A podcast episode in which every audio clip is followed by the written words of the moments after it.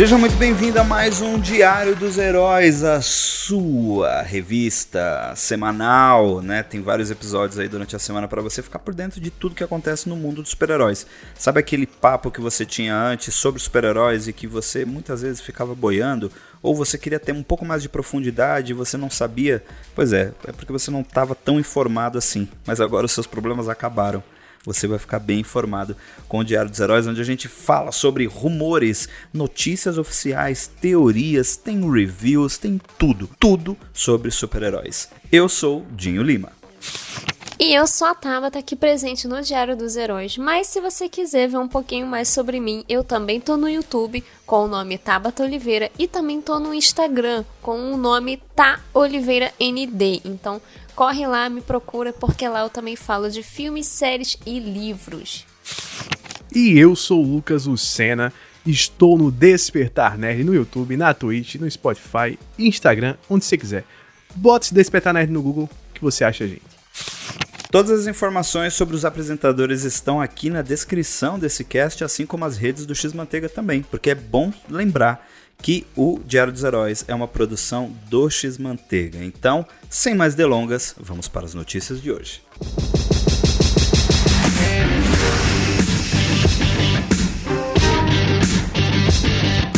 A Marvel finalmente encontrou o seu Adam Warlock. Will Poulter o ator britânico conhecido por Midsommar, Black Mirror, Família do Bagulho, interpretará esse grandíssimo personagem do universo cósmico da Marvel em Guardiões da Galáxia 3. O anúncio foi feito pelo próprio James Gunn, depois de uma notícia que o Deadline publicou dizendo que havia rumores de que Will Poulter seria Adam Warlock. James Gunn falou o seguinte: Como vocês sabem, eu normalmente derrubo aqueles rumores falsos. Então, seja muito bem-vindo à família dos Guardiões Will Poulter. Ele é um ator incrível e uma pessoa fantástica. Nos vemos em algumas semanas. Will Poulter respondeu prontamente James Gunn, falando o seguinte: Muito obrigado, James. Trabalhar com você vai ser uma honra e esse papel foi feito para mim. Estou muito, muito animado para trabalhar. Pois é, temos então um Adam Warlock. Depois de muito tempo, em 2017, nós tivemos esse personagem sendo introduzido na cena pós-crédito de Guardiões da Galáxia Volume 2, que olha, foram várias cenas, se você não lembra, então é aquela cena do final que a Aisha tá com aquele negocinho lá, sabe? Ela tá fazendo um humano novo, um ser novo ali, aquele ser que é incrivelmente poderoso que todo mundo pensou que derrotaria Thanos, porque ele tem ligações pesadas com as Joias do Infinito e com Thanos, mas ele não veio. A Marvel deixou ele para depois, e ele tá vindo agora em Guardiões Volume 3. Quero saber dos meus amigos de banca, Dinho Lima, Tabata Oliveira, como é que vocês acham que a Marvel vai usar o Adam Warlock agora, já que não vai usar ele para combater o Thanos? Primeiro eu fico muito feliz que as cenas pós-crédito de Guardiões da Galáxia 2 estão sendo aproveitadas de alguma forma. Eu lembro de que são várias cenas, né, que tem no pós-crédito do filme e eu fiquei muito feliz quando eu vi Adam Warlock finalmente. Mas eu acho que é o que você falou. Então, não temos o Thanos mais agora, né, Lucas? Então talvez uh, a gente possa usar, né? É, a gente, eu já tomando conta do personagem como fã, eu acho que dá para usar de várias formas, é, principalmente agora contra o grande vilão, né? Dessa nossa nova fase aí que tá tem indícios de que vai ser o Kang, o Conquistador. Então acho que seria interessante a gente já ver essa essa essa adição aí, né? ao time cósmico e para quem duvida de Will Poulter e tá lembrando dele lá de As Crônicas de Nárnia, que ele fazia o Eustáquio, ou até mesmo o meninão lá de Família do Bagulho, ele já tem 28 anos, tá? E ele é um ótimo ator, ele é um excelente ator. Eu gosto de pensar um pouco nele quando eu penso no Adam Warlock, em algo mais parecido com o personagem dele lá em Maze Runner que ele era mais jovem, mas assim, né, no último, que já é de 2018, a gente já vê ele com uma postura um pouco diferente e tal. Então, tô bem empolgado com isso, acho que a escolha foi muito boa e espero me surpreender cada vez mais. Gostei da adição de Will Potter ao MCU. Olha, Aos meus amigos aqui de bancada, eu confesso que estou representando a todos e todas as ouvintes e pedindo aqui encarecidamente que o senhor James Gunn faça o devido uniforme de Zac Efron, né? Porque criamos aqui a expectativa de ver o maravilhoso Zac Efron na pele do Adam Warlock e assim, a gente fica triste, fica decepcionada, mas a gente tem fé porque o Will é maravilhoso. Ele é muito bom. Eu adoro ele, principalmente em Maze Runner, porque eu sou apaixonada por aquela franquia. A gente não precisa apontar os defeitos dela, né? Mas é, eu adorava a atuação dele lá. Em outros filmes também, principalmente Black Mirror.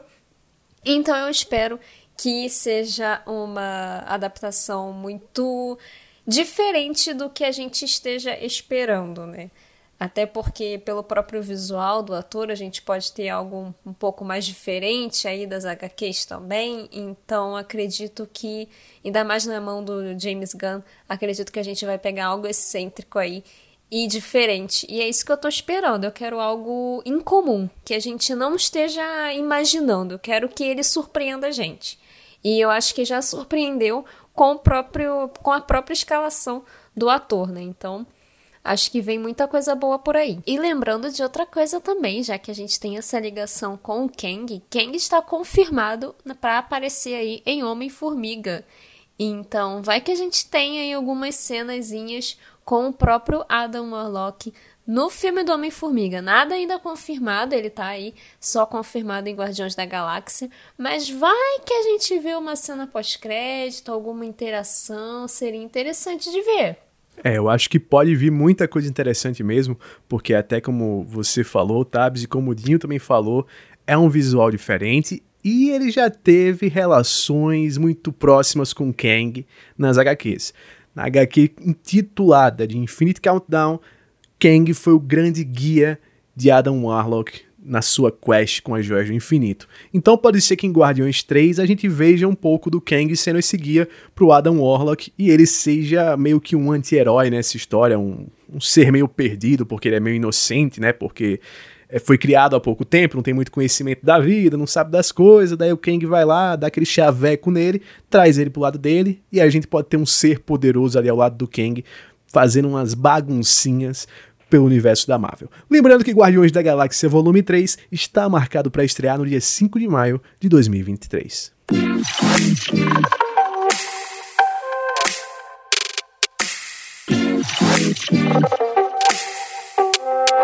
Outra coisa boa também, além dessa notícia maravilhosa da escalação do Adam Warlock, vamos mudar agora para a concorrência.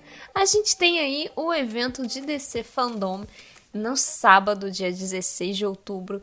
E a gente já teve aí umas surpresinhas, algumas provocações do próprio diretor do filme de The Flash.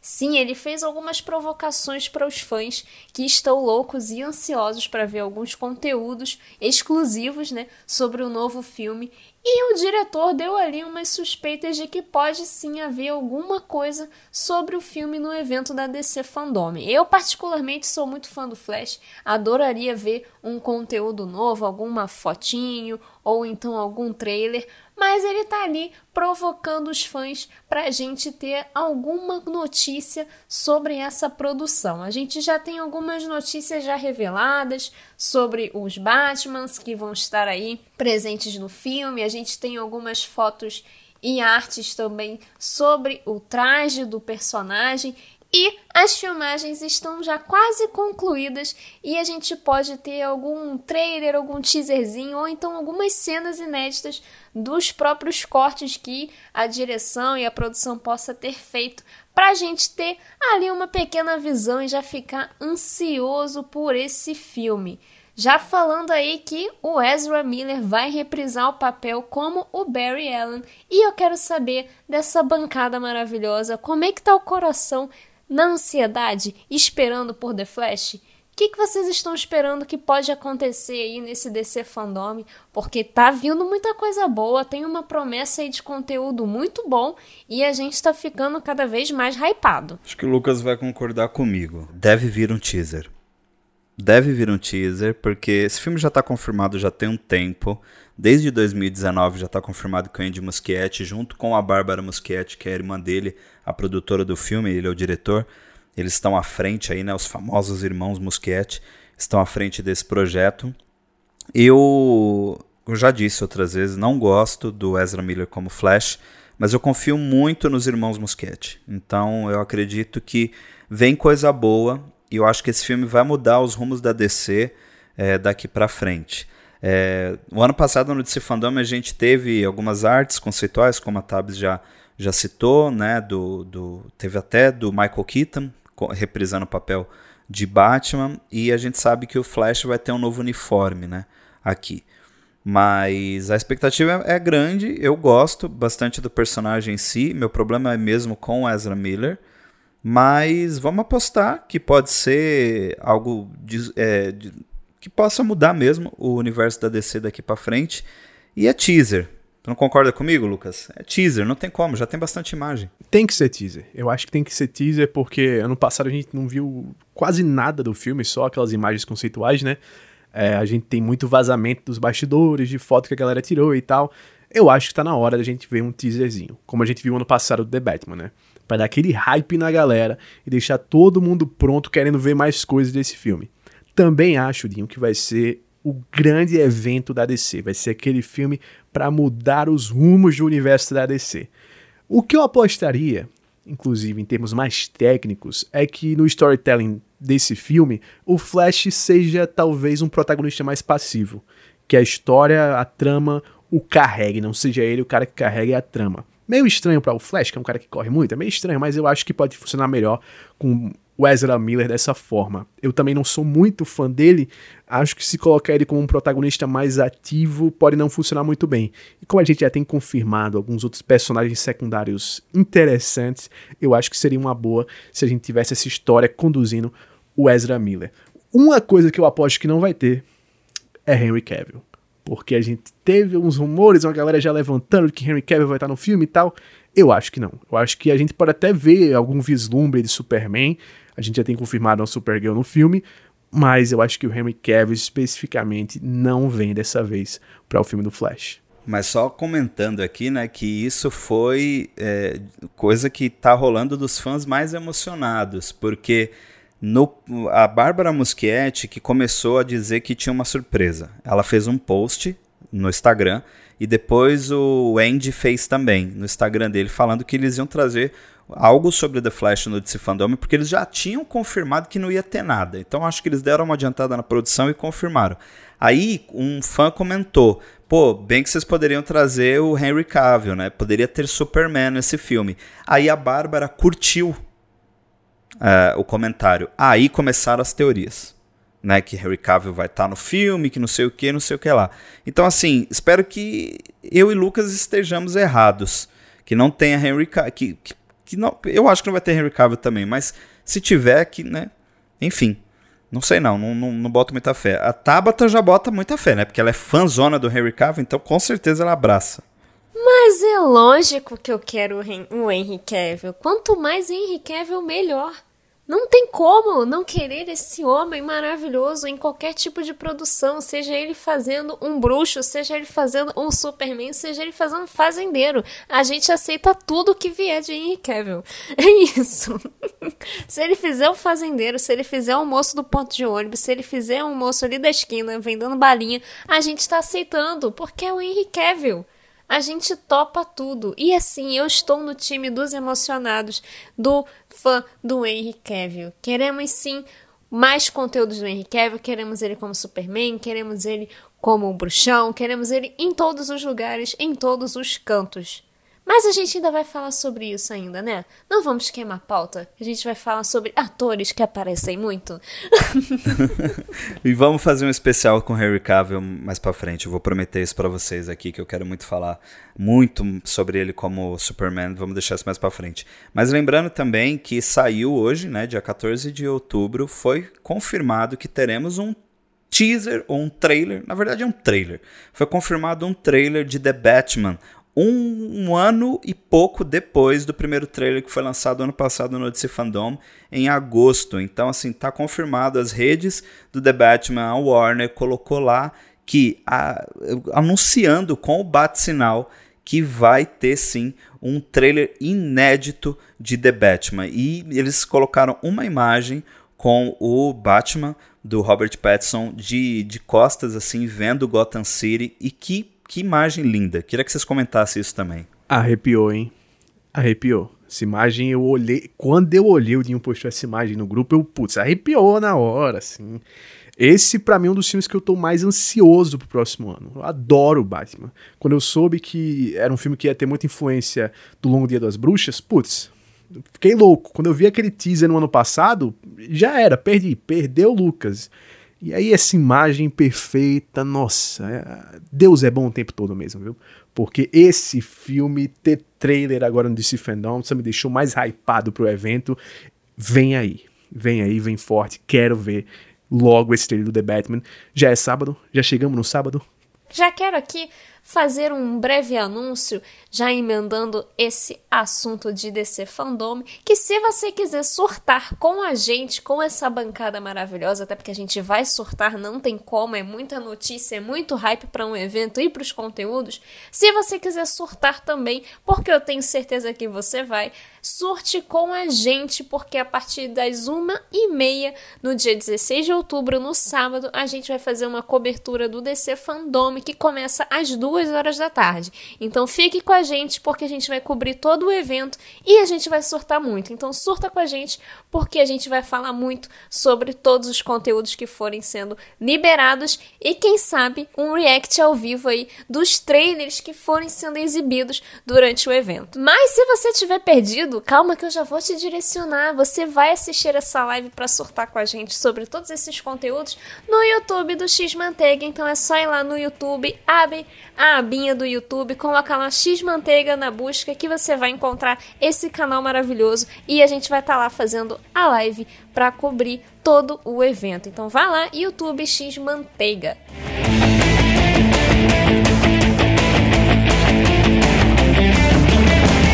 No dia 11 de outubro nós tivemos uma notícia que deu uma sacudida na internet, né? Como sempre, tudo que gera polêmica, gera bastante assunto. E a polêmica não deveria ser gerada nos dias de hoje, até porque a gente já tem muitos conteúdos com diversidade, mas é sempre bom a gente pautar algumas coisas, porque a gente precisa lembrar que a gente não está sozinho no mundo e muitas vezes a sua opinião ela tem que ser guardada para você. Por que, que eu estou falando isso? No dia 11 de outubro acontece nos Estados Unidos o The Coming Out Day, que significa Dia da Saída do Armário, que é uma celebração americana que traz uma visibilidade para os direitos civis da comunidade LGBTQIA+, onde surgem assim várias campanhas, né? Que, que, pessoas públicas acabam saindo do, do armário, literalmente, com a intenção de propagar a mensagem para trazer um pouco mais de aceitação e fazer as pessoas refletirem e botar botar um fim ao preconceito, né? Então a DC junto com o quadrinista Tom Taylor, que vem sendo o quadrinista que está à frente de Superman Son of Kal-El, deu a notícia. John Kent se descobriu bissexual. Pois é, a revista Superman Son of Kal-El, ela mostra o John Kent como o novo Superman. Ou seja, a gente já não tem mais aquele John Kent do Super Sons, né, que era aquela amizade com o Damian Wayne, os dois ali, filhos dos maiores heróis de todos os tempos, curtindo ele como crianças e pré-adolescentes. Aqui a gente já tem um John Kent um pouco mais maduro e também já passando ali dos 18 anos, digamos assim. Como eu disse anteriormente, tudo que é polêmica gera engajamento, gera buzz e do nada, assim, muitas mensagens no Twitter, muitas matérias falando e noticiando sobre isso. Bom, na HQ, o John Kent acaba conhecendo o Jay Nakamura e os dois acabam ali se apaixonando e tendo um momento, né? Ultimamente, a DC também é, confirmou a bissexualidade de outro personagem bem conhecido dos fãs de quadrinhos, que é o Tim Drake, que é um dos Robins, mas esse assunto sempre cai é, gerando muitas polêmicas, muitas discussões. É muito triste que em 2021 as pessoas acham que elas têm a sua opinião, têm a sua forma de pensar e todas as outras pessoas ao redor precisam ter isso. Eu quero dizer que sempre existiu qualquer tipo de polêmica quando, por exemplo, um super-herói negro foi, foi, foi, foi anunciado, é, uma protagonista feminina foi anunciada, e aí tem muito, fala-se muito do, do nerdola, né, que gosta sempre de olhar para trás e sempre ficar pautando em cima dos bons costumes ou de uma forma tradicional de se ver as coisas. Eu quero dizer que esse momento acabou, não existe mais. A diversidade está aí para ser explorada e eu acho muito legal que a DC tem feito isso com um personagem que é tecnicamente novo, né? O John Kent é de 2015, né? O Jonathan Kent, filho de Kal-El e da Lois Lane.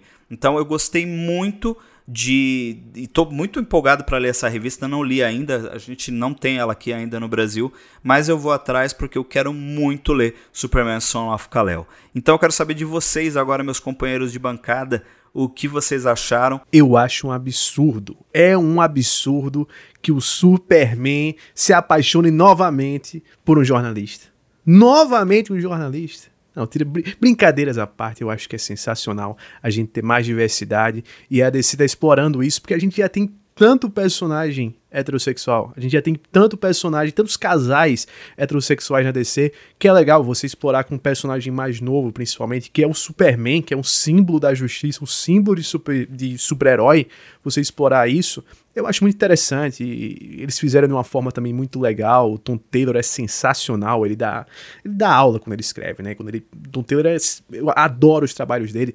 Injustice, né? Que saiu agora, tá saindo animação, é, é dele também, parte dos quadrinhos. Ele fez uma, uma boa parte do, do Injustice e tal. E aqui ele novamente está fazendo um trabalho sensacional e acho importantíssimo esse trabalho que ele está fazendo, sempre trazendo inovação nos quadrinhos e trazendo mais diversidade, que é muito importante. Olha, me espanta, em pleno 2021, pessoas que se dizem nerds que ainda têm esse tipo de preconceito com histórias em quadrinhos. Porque é tão bizarro isso na minha cabeça. A gente vê tanta diversidade em tantas histórias, mesmo que na época fossem colocadas de uma maneira é, um pouco implícita por conta de inúmeros tipos de censura ou inúmeros tipos de problemas, mas a gente sempre teve esses temas de diversidade em quadrinhos. E me espanta ainda que existam pessoas que se consideram nerds que ainda não entenderam esse tipo de coisas. É bem complicado você ver um monte de manifestação negativa por uma história de personagens que são fictícios. E você tá olhando aquilo ali, você vê que esses temas são necessários atualmente, porque você vê se uma pessoa tá ali colocando uma, a sua manifestação de ódio na internet, é sinal de que você precisa debater mais ainda esse tema. Então a gente vê o quanto é importante esse tipo de representatividade.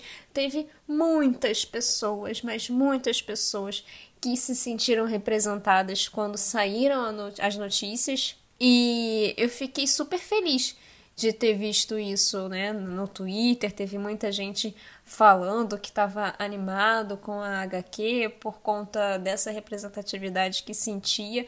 E acho que isso é o principal, né? Você se sentir acolhido, você se sentir abraçado por uma história, por uma, uma HQ que você ama, que você considera ali para sua vida, porque transforma, né, a vida de muitas pessoas. Quantas vezes alguma HQ salvou aí a vida de muita gente, curou aí muitas pessoas de depressão e tudo mais.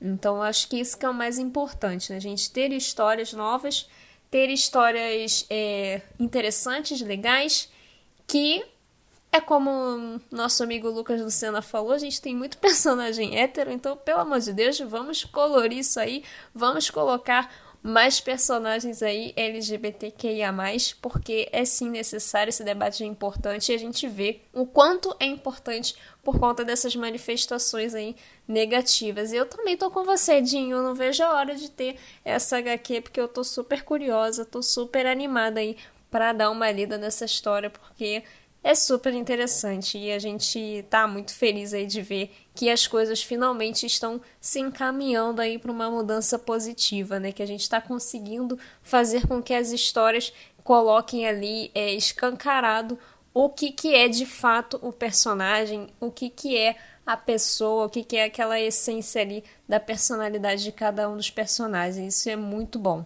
É isso aí. Se você não gosta desse tipo de conteúdo, se você não quer consumir, não consuma. Mas não é, tire o direito do outro, né? não tire a liberdade de expressão e também a vontade da outra pessoa de consumir. Representatividade importa e tem que acontecer sim em todos os segmentos da cultura pop, sempre, diariamente. Inclusive, a edição que mostrará esse novo Superman se descobrindo bissexual será lançada com tiragem dupla, o que mostra a confiança da DC com esse produto, né? Muita gente gosta de mandar aquela velha frase de quem lacra não lucra, mas não tá bem assim não, né? Quero muito que essa HQ venda bem, que o lançamento seja incrível, porque o personagem merece e esse tema muito importante também merece. E que chegue no Brasil logo.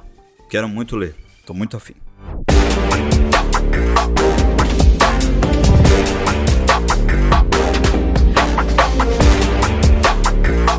Eternos teve um dia sensacional de pré-vendas. Um primeiro dia de pré-vendas que abalou as estruturas. Foi o melhor do ano, batendo Viúva Negra e Shang-Chi. O número qualifica eles assim como algo que vai estourar muito, porque eles faturaram 2,6 milhões de dólares apenas com 24 horas de vendas abertas. A AMC, que é o principal rede de cinema dos Estados Unidos, falou que está esperando muito desse filme, que esse filme já chegou impressionando. E para comemorar esse primeiro dia, a Marvel lançou também três posters do filme. Tem artes novas ali com a equipe, com aquele símbolozinho do IMAX dizendo que a melhor experiência será por lá e dizendo que os ingressos já estão em pré-venda. Lembrando que os Eternos chegam em novembro aqui no Brasil, dia 4 de novembro. E já puxando o gancho aí da Marvel Studios, não tem como a gente não falar do Gavião Arqueiro. Sim, no dia 14 de outubro saiu aí na quinta-feira um trailer novo mas com algumas cenas já repetidas do primeiro trailer de Gavião Arqueiro, a nova série da Disney Plus que vai estrear no catálogo no dia 24 de novembro. A gente tem algumas cenas inéditas, a gente finalmente vê a, a aparição da esposa do Clint, que estava sumida ali no primeiro trailer, e a gente vê muitas reprises das cenas que a gente já conheceu no primeiro trailer de estreia aí, vendo um pouco mais do Natal, vendo um pouco mais da relação da Kate com o Clint. E a gente tem a novidade de dois episódios estarem disponíveis no catálogo no próprio dia 24. Então, o primeiro episódio e o segundo episódio vão estrear ali simultaneamente no catálogo da Disney Plus, para depois virem os episódios semanais. Então a gente vai ver dois episódios e já estamos na contagem regressiva para esse conto aí natalino da Marvel.